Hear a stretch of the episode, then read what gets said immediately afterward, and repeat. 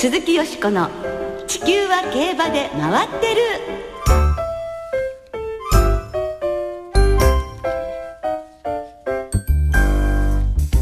皆様明けましておめでとうございます。鈴木よしこです。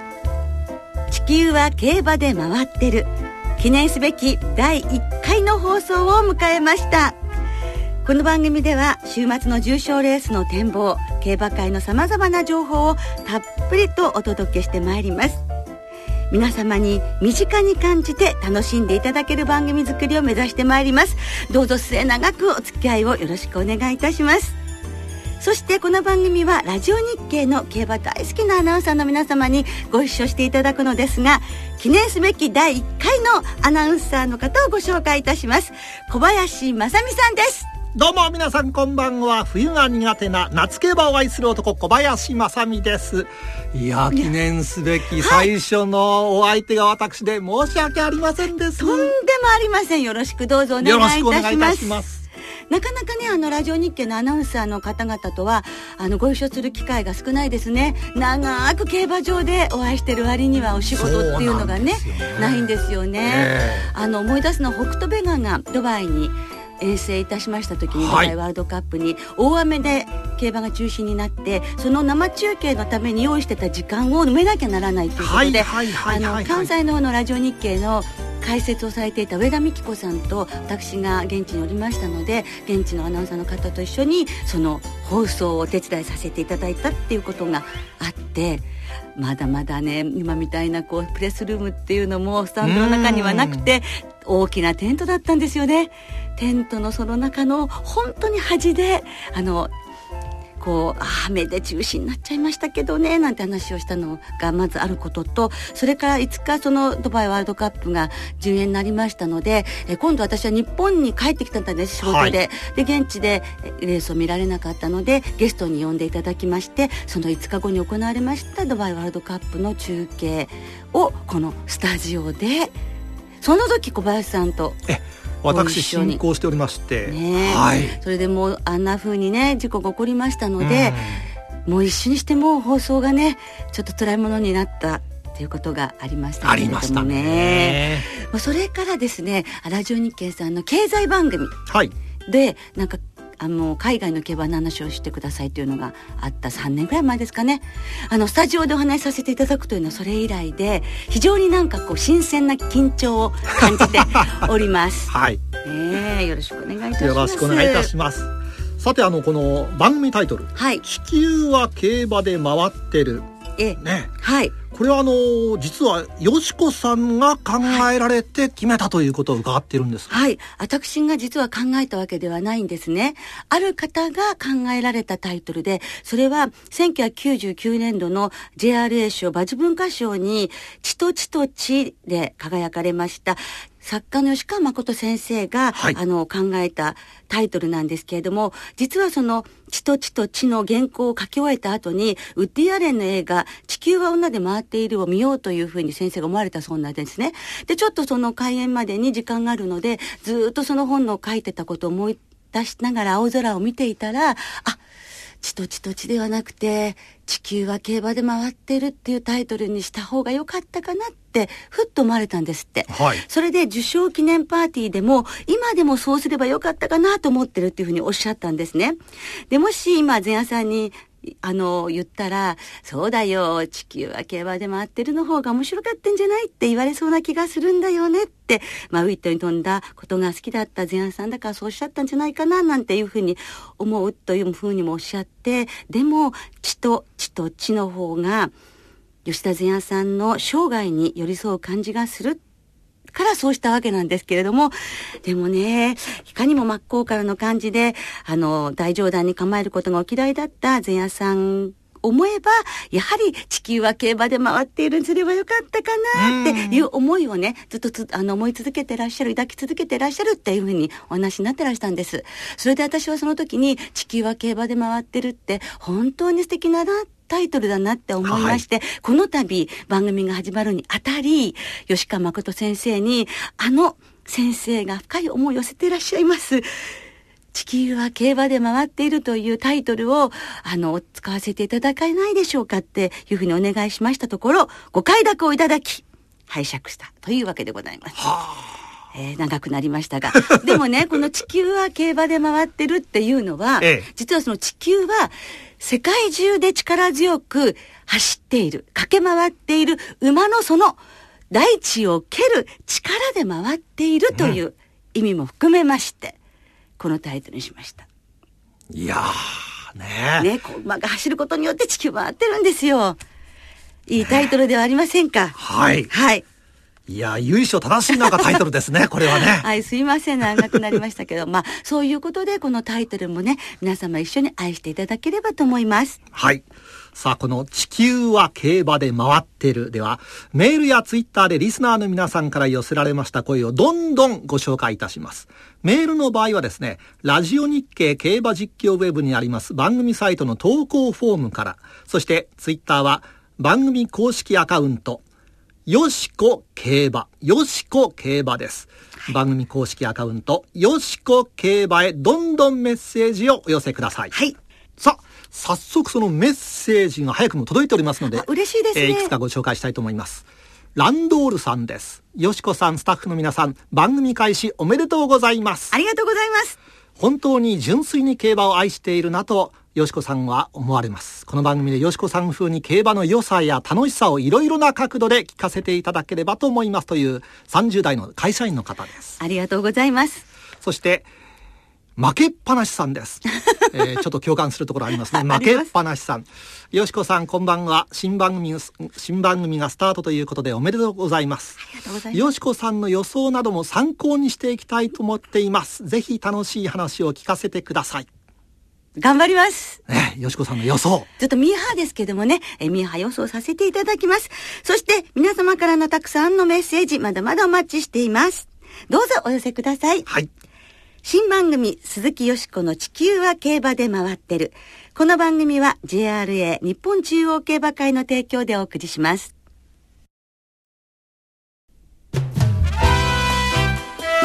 鈴木よしこの地球は競馬で回ってる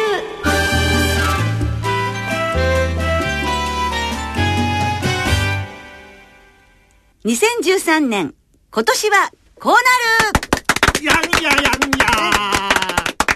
さあ、まずは記念すべき第1回の放送ということで、今年2013年の中央競馬はどうなるんだろうかというのを考えていきたいと思います。まあ去年はね、いろいろとございましたよね。はい、3歳牝馬ジェンティルドンナが、あ三冠馬としてね、誕生いたしまして、なんとジャパンカップまで勝ってしまったということですから、びっくりですね。オルフェーブルの衝撃的な凱旋門賞。はい。ねえ。もう本当にね、歓声が悲鳴に変わるという感じでしたけれど、そしてゴールドシップが有馬記念を最高峰からまくり切るというね、強さを見せてくれましたね。ねそれから騎手に目を転じてみますと、あの、リーディングの上位の人たちが随分変わりましてね、若手が。台頭してきましたよね。ねなどなど印象的な出来事がありましたけれども、小林さんいかがですか？はい。まあ、ジョッキーのことを言えばですね、えー、意外に思ったんですが、武豊騎手がマイルチャンピオンシップ勝ちましたけど、はい、あれがマイルチャンピオンシップ初制覇だったんですよね。そうなんですよね。それであと朝日杯フューチリティステークスだけ残してるんですよね。ですね。全 G1 のね。で、これがまたあの、2年ぶりの G1 制覇ということでございましたけれど、あの、G1 勝つことって、例えばね、去年、ゴールドシップの馬主さんも長いこと、あの、馬主をされていて初めての G1 制覇っていうことがありましたし、そのマイルチャンピオンシップのサダンパテックのオーナーも、やはり14年目か15年目で初 G1 っていうことで、はあ、G1 勝つことがどんなに大変かっていうことをまたまたこう思い知らされたんですが、やはり2年勝たないだけで、こんな2年ぶりとか言われちゃうっていうのも、やはり竹豊騎手ならではなのかなっていうふうに思いましたね。ですから、あの、そういうプレッシャーも大変なことだと思うんですけれども、やはり竹豊騎手が G1 を優勝されますと競馬の盛り上がりが違うなというふうにも感じましたね。はい。そこで今回は騎手会長でもいらっしゃいます竹豊騎手に有馬記念直後にインタビューをさせていただきましたのでご紹介したいと思います。有馬記念直後ですか？はい。もう本当にすぐに検量室からあのジョッキールームへと行かれてしまいましたので、ええその調整ルームですね、ジョッキーの。その調整ルームで待つこと。30分ぐらいですかね。それでももう、その翌日に阪神で乗られるわけで、ねもう移動するので、はいすぐにまあ出てきてはくださったんですけれども、もう車がスタンバイしていまして、もう乗るっていうところを、なんとか、なんとか、もうなんとか5分でもいいですって言ったら、5分違うと、この年末で混んでる有馬記念の日は30分、その飛行機に乗る時間が遅くなってしまう。は到着が遅れてしまうんだということで、じゃあもう1分でも2分でもいいですって言って、そして一度車の乗りになった竹豊騎手が降りてきてくださいまして、じゃあということで、そう慌ただしい中でお話をしてくださいましたインタビューです。どうぞお聞きください。2012年をまず振り返っていかがでしたか？今年は良くなかったですね、はいあまりいい成績上げれなかったですねそれでもシャーガーカップのキャプテンで優勝ということもありましたね。まあそうですね。あの、まあ、割と今年は海外の方でドバイ行けたり、まあ、結果はね勝ってなかったですけどあのブリーダーズカップ乗れたりとかね、まあ、そういう充実したところもあったので、はい、そして G1 制覇もありました、サナンパテックでのマルチャンピオンシップ。そうですね、まあ、2年ぶりだったんでね、えーまあ嬉しかったですね。はいやはりあの竹豊騎手が G1 お勝ちになると競馬場の雰囲気が全然違いますね、そうでした？いや、まあ、久しぶりだからじゃないですかね。まあ、そんな今年を振り返りつつ2013年はどんな年にしたいと思いですか？まあ、やっぱりねまずはもう成績をもっと上げなきゃいけないと思ってますし、えーまあそうですね。もうそんな簡単ではないと思いますけどね。まあ頑張っていくしかないんでまずは本当もっと勝たなきゃダメですね。そして常にねあの昨日より今日今日より明日というふうにおっしゃってますがそのお気持ちは変わらない。そうですね。もう騎手としてあのもっともっとねあの頑張っていかなきゃと思ってますし、まあ、ただねあの本当にもっと結果出さなきゃと思ってますんで13年、まあ、ちょうどね年変わるんでねあの頑張りたいですね。期待しています、また騎手会長としてもお忙しい日々と思いますがあの騎手クラブとしてはどのようなことをお考えでしょうか？いやまあね 競馬界で全体でね今厳しい状況なんで、まあ、その中でなんとか騎手か、ね、人数がちょっと減ってるんですけど、まあ、なんとかみんなにとってねいい騎手にとっていい方向に行くようにと思ってねね頑張ってます。えジョッキーは花形ですのでぜひあの頑張っていただきたいと思います。頑張ります、というやはりあのご自身でももっと勝たなきゃいけないということを何度もおっしゃっていますので今年はまたすごい竹豊騎手っていうのを見せていただきたいと思いますね。そうですね。はい武豊騎手はあと3勝で区切りの3500勝になるんですよね。ねもうこの数字は素晴らしいですよね。まあ、年明けすぐにね、達成してほしいなと思いますね。はいそれから若手に混じって40代の、あの、柴田義富騎手、横山典弘騎手、うん。夢野さ吉騎手なども頑張ってくださいましたので、そういう若手とベテランの戦いっていうのを今年もまた見せてほしいなと思いますね。ね。そして、はい。あの、馬で言いますとね、やはりもうファンの皆様もそうだと思うんですけれども、オルフェーブルとジェンティルドンナと、そしてここにゴールドシップが加わった、この戦いが見たいっていうのが、2013年皆さんの夢じゃないでしょうかはね。まあ、あの、ゴールドシップと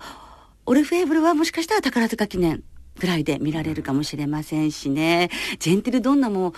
混ぜたというと、ジャパンカップになるんですかね。そうですねええその頃にはまた3歳の強い馬も出てきてほしいですしね。本当に今年も楽しみがいっぱいですよね。はい。はい。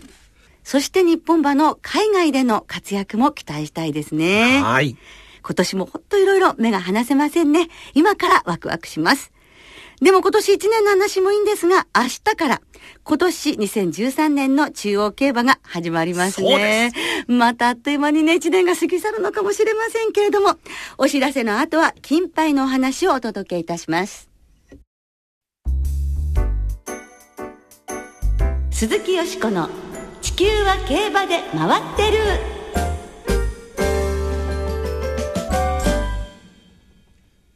明日は今年2013年の JRA 最初の競馬が中山、京都で行われます。メインはもちろん金杯。一年の計は金杯がありというくらいですから、ファンの方も、そして関係者の皆さんも意気込みが違いますよね。そうですね。まあ当然、よしこさんも、ね、好スタートを切るべく、意気込みが違うと思いますが。ねえ、金杯で乾杯したいと思いながらなかなか当たらないのが金杯なんですが、はい、実はね、今年の金杯は、私競馬を始めて30回目の金杯なんです。あ区切りの。そうなんです。初めて見たのが1984年なんですけどもね。でも、思い出の金杯と言いますと、1995年の中山競馬場での金杯ですね。これは桜ローレルが本当に強い勝ち方をしたレースなんです。はいはい。まず実況をお聞きいただきましょう。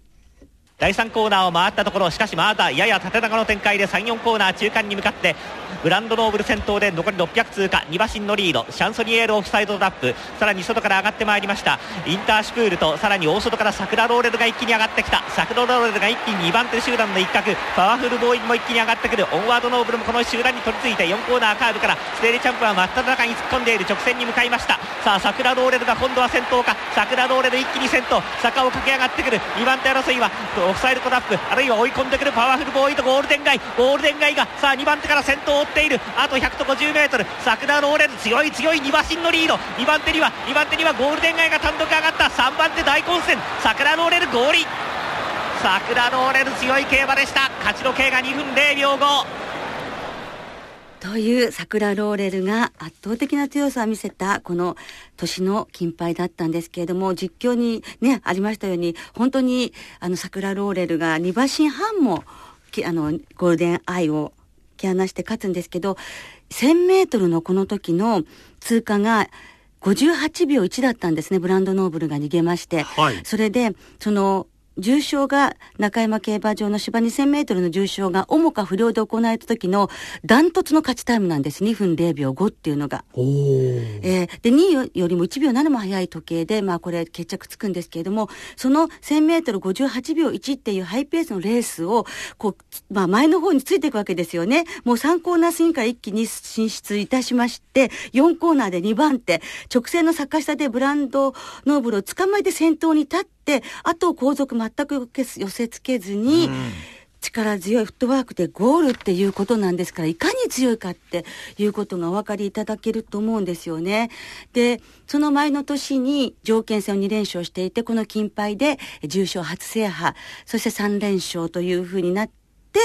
もう、あ、これで西の成田ブライアンにぶつけていける関東の馬が誕生したっていう感じで、小島太騎手も G1 への夢を持てる馬がまた出てきたとおっしゃいました。というのは、あの、桜爆心王があのスプリンターズステークスを制して前の年に引退してたからなんですけれどもそれでものすごくあの夢が広がったんですけれども続く目黒記念で2着に敗れて両前足が骨折そして1年に及ぶ休養に入るということになってしまうんですね、うん、でもこの金牌の強い勝ち方をご覧になった酒井勝太郎先生がこの年にもし海外に出てたらかなり、えー、強い相手でも勝てたに違いないっていうふうに後になって語られたということで本当にもしこの年に行っていたら伊崎慎五郎さんがラムタラと戦ってたねっておっしゃるんですけれどもラムタラが勝った時ですか、はい、それぐらいなんか海外に行っても強い競馬してくれるんじゃないかっていうぐらいの強い勝ち方をした桜ローレルの葉山金杯でした。鈴木よしこの「地球は競馬で回ってる」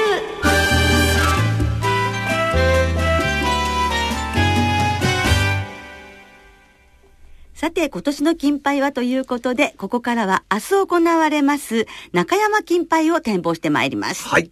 中山金杯芝2000メートルの G3 ハンデ戦です。去年のクラシックを賑わせたコスモ大空。弥生賞勝ちましたね。はい。重賞2勝のジャスタウェイ、急上昇中の大和マッジョーレなどなど16頭で行われます。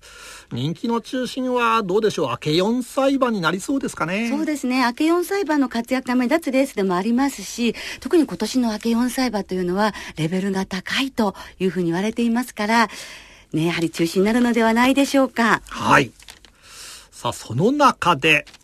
どんな見解を吉子さんはお持ちでしょうか、はい、そうですね。やはりその4歳馬たちに注目をしたいと思いますね。えジャスターウェイなんですけれども、まあ、2000メートルがどうかっていうことですが、毎日王冠の2着などもありますし、やはり何と言っても小判に混じって G1 天皇賞戦ったっていう経験も絶対生かされてくると思いますね。あの、お父さんがハーツくらいですからね、今年からまあ、あの、今、今年距離ももう大丈夫じゃないかな、というふうに思います。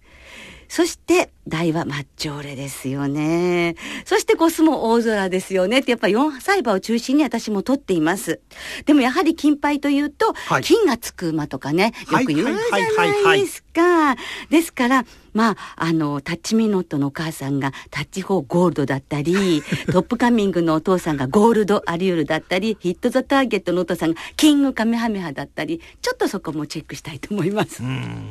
過去ね、やっぱり金がつく馬とかゴールドとか結構ね、活躍してるのが金牌ですからね。ねそんな感じでいきたいと思います。はい。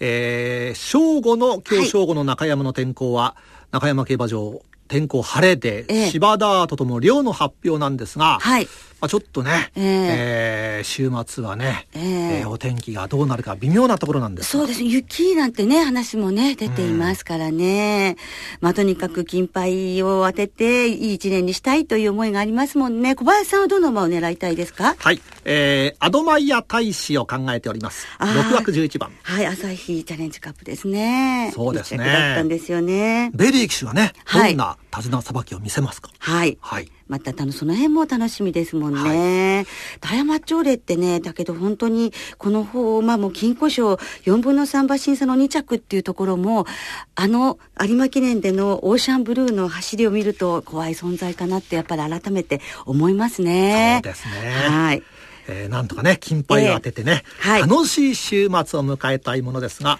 京都ではですね、えー、京都金牌、そして日曜日には、よしこさん、新山期でもあるんですよね。そうですね。で、京都金杯の方でやっぱり当選レーブ、この両決馬、うん、えー、関東から行くサウンドオブハート。この馬もね、マイナス1キロだからいいと思いますね。えー、ぜひ当てて素敵な一年にしたいと思います。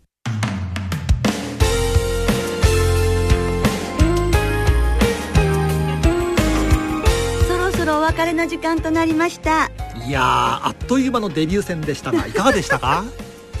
なんかねドタバタしてしまったところもあったんですけれども私は大変楽しく30分を過ごすことができましたけれど皆様は楽しんでいただけましたでしょうか、はい、でもあのこういうふうにしてあの競馬の魅力をできるだけお伝えしてたくさんの皆様に楽しんでいただける番組にしていきたいですね。そうですねさて今週末、はい、明日明後日ともにねウィン5こちらも発売されますね。そうですね、はい、ぜひ挑戦してください。はい。さあまた来週11日金曜日にお会いいたしましょう。お相手は鈴木よしこと。小林正美でした。では週末の競馬どうぞ楽しんでください。また来週金曜日元気にお耳にかかりましょう。鈴木よしこの地球は競馬で回ってるこの番組は JRA 日本中央競馬会の提供でお送りいたしました。